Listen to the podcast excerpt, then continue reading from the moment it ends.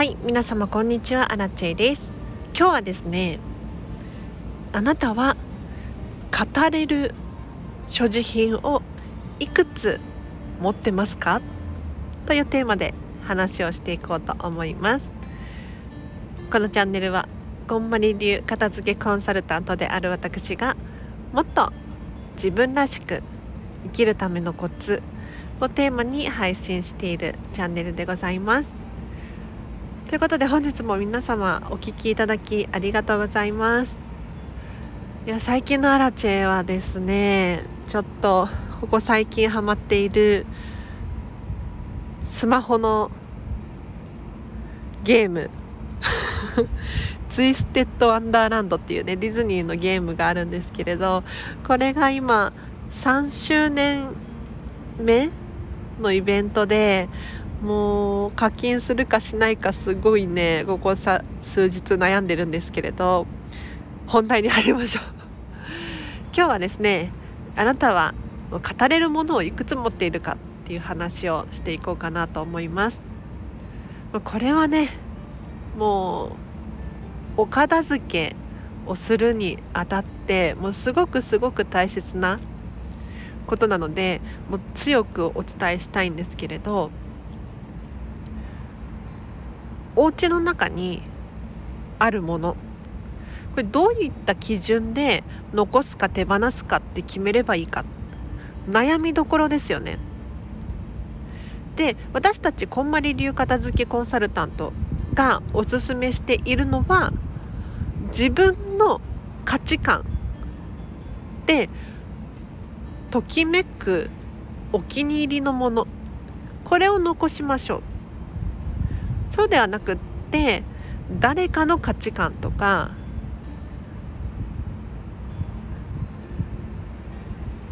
世間一般的な価値観とかそういったものを残すのではなくってもうあくまで自分一人が嬉しいかどうかっていう基準でものを残す手放すって決めていきますよっていうのがこんまりメソッドなんですね。なので使っていなくても1年使ってないな2年使ってないなっていうものが存在したとしてもときめく例えば思い出の品だったりとかもうこれがあることによって本当に私は楽しいんだ嬉しくなれるんだっていうものは堂々と残しておきます。そうではなくって今使っている使用頻度が高い便利かもしれないけれど自分にとってはときめかないのであればそれは手放します。例えて言うならそうですね。アラチェの所持品でお伝えさせていただくと残したもので全く使ってないもの実はいくつもいくつも存在するんですね。例えば CD とか ゲームソフト。これは残してあります。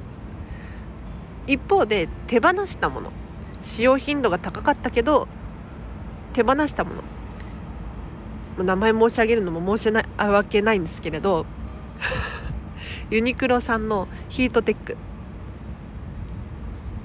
手放しました。でそれぞれどんな気持ちで残すに至ったのか手放すに至ったのかというともうね CD ゲームソフト。これは私が多分高校生くらいの時に買ったんじゃないかなって思うんですけれどもうその当時ハマっていたものなんですよ。でもう本当にドハマりしていてもう今のアラチを作っているようなそんな価値観がここから来ているものなのでもうこのゲームとかもう当時ねアルバイトしたお金を頑張って 稼いで使ってゲームに使ってすごく楽しい気持ちにさせられた CD を買ってすごく嬉しかった。で今はもうそのゲームソフトを動かすゲーム機本体とか CD を聴くための機会は持っていないんですけれどでもねもう思い出の品としてもうお部屋の中にあるだけ飾ってあるだけですごく嬉しい気持ちにさせてくれるんですね。で一方でユニクロさんのヒートテックは申し訳ないけれど手放しました。これはもうほんとに使用頻度が高くて毎日のように着てたんですね。にもかかわらずどうして手放すに至ったのかというとお片付けをしていた際に自分のお洋服全部眺めてみたんですよ。引き出し開けて可愛いお洋服が並んでいる。その中にユニクロのヒートテックが唯一可愛くなかったんですね。もちろん私の価値観でね。あくまでアラチェの価値観だと見た目にときめかなかった。そこでその引き出しの中からユニクロのヒートテックを抜き去ったんですよ。要するに見た目だけでもう全部が自分のときめきの引き出しにしてみたらもうこれだと本当にしっくりきたんですね。なのでユニクロのヒートテックは着るだけで暖かいし毎日必要だと思い込んでいたんですけれど実は実は手放してみたら今どうしてるかというとお気に入りのお洋服たちを何枚も重ね着することで冬を過ごすことができています。なのでときめきで選んでもなかったらなかったで私たち人間ってどうにかする生き物なんですよ。どうにかなっちゃうんですよ。なのであくまで自分のときめきという価値観でものを選んでいく。そうすると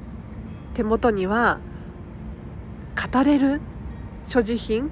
ていうのが増えてくるんじゃないかなと思います。では今日は以上です。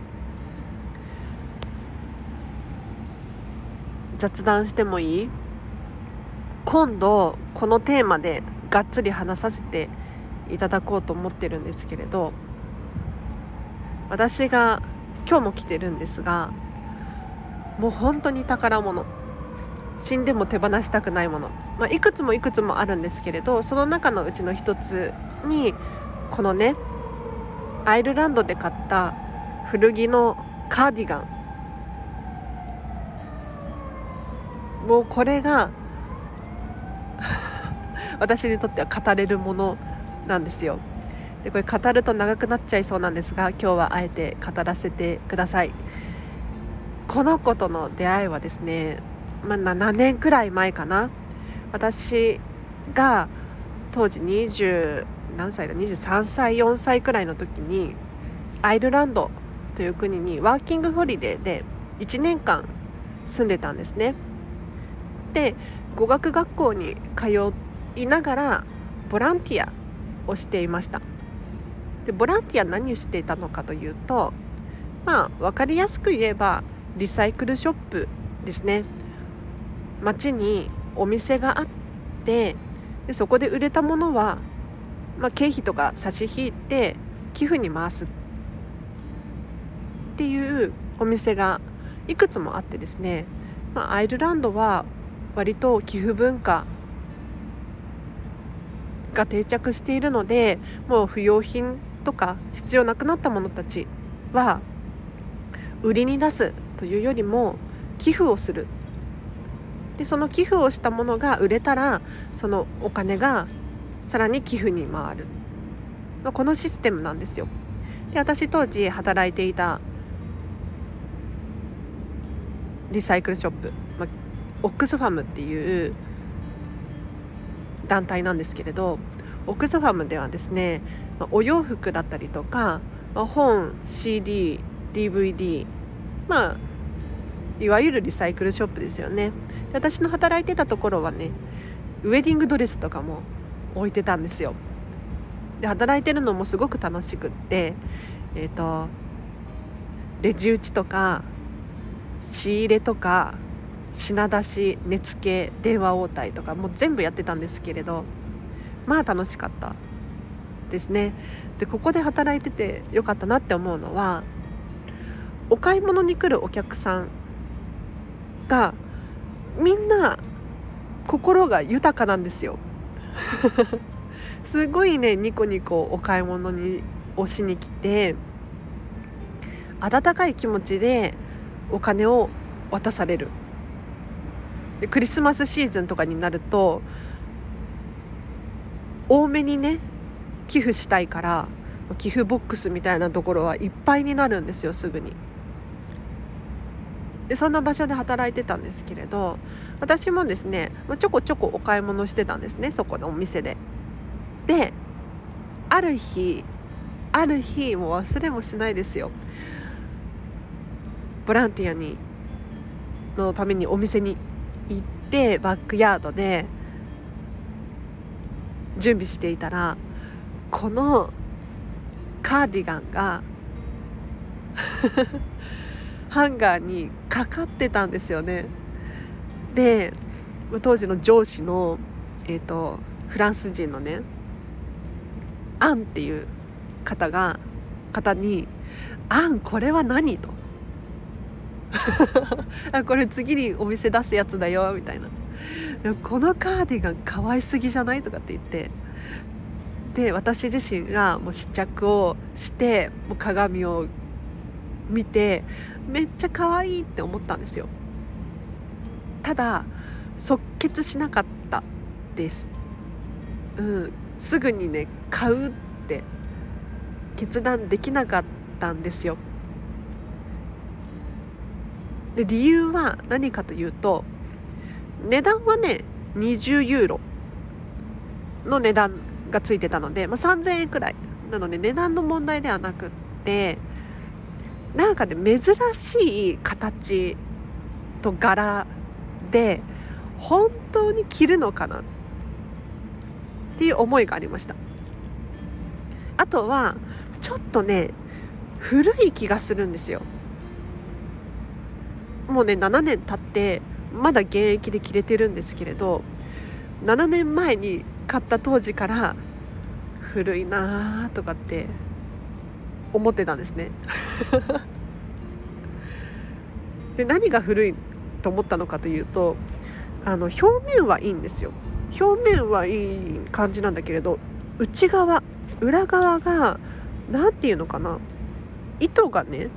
毛糸の結び目だったりとかそういうのがねいっぱいいっぱいねポツポツポツポツ出てるの裏側に。でちょっとね手作り感っていうのかな。いや既製品なんだけれど値札とかもつい値札っていうかあのタグがついてるので。ただね手作り感がすごいあるです。だからこれを3000円で買ったところでどれくらい着れるんだろうかっていう。これが懸念ポイントだったんですよ。でそこでねアンにねこれ古すぎない？どれくらい着れると思う？って相談して。そしたらねアンはいやいや知恵これは結構いいものだよ。そうなの？だって見た目見てよこれだよ。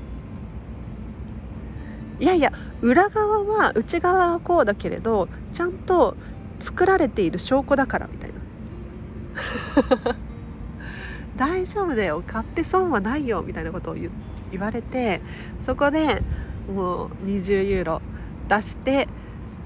数日後数え1週間経ったかな？分かんないな。結構悩みに悩んで買った思い出の品なんです。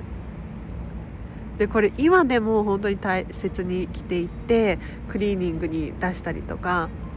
自分では洗えないっぽいんですよね。これ洗ったらダメっぽいやつなんだよな。してます。はい。これは思い出の品だし見た目もすごく気に入っているし割と丈夫で暖かい。なんか一見ね古そうに見えるんだけれど餅はいいと。これがもうアラチェの思い出の品です。で片付けが本当に終わってる人って一つ一つのものに対して本当にこだわりが強くて今日の私のようにね語れる所持品っていうのをたくさんたくさん持っている方が多いです。でそこに本当に興味が湧いてあこの人これが好きなんだ。こういうこういう理由で好きなんだ。こういう価値観を持ってる人なんだ。っていうのが物を通して伝わってくるんですよ。なのでなんとなくのものだったりとか誰かの価値観だったりとかそういうものを便利だから安かったからとかそういう理由で残しておくとこうやってねなんて言ったらいいんだろう。なかなか自分らしさっていうのに気づけない可能性が高いのでやはりねお片付けを終えて特にこんまりメソッドでやってほしいんだけれどもうちょっと語ってもいい？久しぶりに。ちょっとこの子まで聞いてる人いる？本当に聞いてくださってありがとうございます。あのね私がなんでこんまり流片付きコンサルタントをしているのかというとお片付けって実はそんなに困っていなかったんですよ。まあ、実家は確かに子供の時とか散らかっていたけれど実家を出て、えーと、それこそアイルランドで住んでた時はシェアハウスに住んでて毎週あ違う2週間に1回かなハウスキーピングの方がお掃除に来てくれたりとかで自分の部屋だけ掃除や片付けをしていればよかったので基本的には私は何もしなくていい状態。で日本に帰ってきてからもシェアハウスがすごく便利だっていうことに気がついてシェアハウスをね転々としてたんですよ。なので基本的にリビングとかお風呂場とかキッチンとか私が掃除しなくてもいい状態をずっと数年続けてたんです。だから本当にお片付け自体には困っていなかったんだけれど何に困ってたかというともう人生がつまらなすぎて。本当に自分らしさが分からなくて。じゃあここから先未来何を目指して何になりたくて何が楽しいんだろうって考えた時にとっさに何にも浮かばなかったんですよ。でもね7年前にアイルランドに行った時は本当にキラキラしていてあ自分で言うのもあれですけどアイルランドに行きたい。外国に住んでみたいっていうこういう目標目的があったんです。ただ日本に帰ってきてから普通に生活をしている自分がなんかいつの間にか自分らしさがどこかになくなってしまったなって思ったところでこんまりさんのネットフリックス。人生がときめく片付けの魔法。これが始まったんですよね。そこでね気がついたのは私にはときめきが足りないと。ときめく人生を送れていないっていうことに気がついてじゃあもしかしたら片付けが私の答えなのかもしれないと思ってこんまりメソッドでお片付けをしていきました。でこんまり流の特徴はときめくものを選ぶことなんです。なのであくまで自分の価値観。イケてるとか可愛いとかワクワクするとかなんか嬉しい気持ちにさせてくれるものそういったものを残してそうじゃなくってなんかもやっとするものありますよね。誰かからいただいたとか今流行ってるから人気だからとか安かったから高かったからとか。そういった理由で手放せないものたちたくさんたくさんあるんですよ。でもねそういう自分にとっての価値が低いものたちをお家にたくさん残してしまうとですね何が起こるかっていうと、まあ、かつての私のように人生がときめかないな楽しくないな自分らしさがわからない。こんな現象に陥ってしまうと思うんですよ。なのでもう本当に自分にとっての宝物っていうものを皆さんの所持品の中から見つけていただいてそればっかりを残していただくともうより自分らしさが分かってこういった語れるものっていうのも増えてきてでそれがあなたにとっての価値観なんですよね。ボランティア好きだったなとかアイルランドに住んでたんだよなとかゲームが好きでアルバイトで貯めたお金をゲームにつぎ込んだなとかこれが今の私を作っているものなんですよ。だから今後ももしかしたらそれらから影響を受ける可能性って非常に高くてちょっと待って語ると長くなりそうで今日ここまでにします。熱くなっちゃった。今度ちゃんとあの別の回でまた語らせてください。はい。では今日は以上です。お知らせがいくつかあります。3月14日の13時半から16時半。コーマリメソッドのデータの片付け研修をリアルで開催いたします。こちらはですね東京都大田区玉川駅徒歩1分の会議室を借りて開催いたしますので定員6名様です。もし気になる方いらっしゃいましたら詳細リンク貼っておきますのでチェックしてみてください。あと3月29日の13時から16時。こちらはですねオンラインでのデータの片付け研修を開催いたします。これがっつり時間取ってるんですけれど3時間のうちどちらも内容はオンラインもリアルもどちらも内容は一緒で1時間はコーマリメソッドの基礎とデータのお片付けのやり方っていうのをお伝えさせていただきます。で残った2時間で実際に手を動かしてスマホの中とかパソコンの中とかお片付けしていきます。でわからないことがあれば随時私に質問ができるのでもうここでがっつり集中してデータをお片付けすることができると。そういった寸法でございます。はい、前回やった時にすごく好評で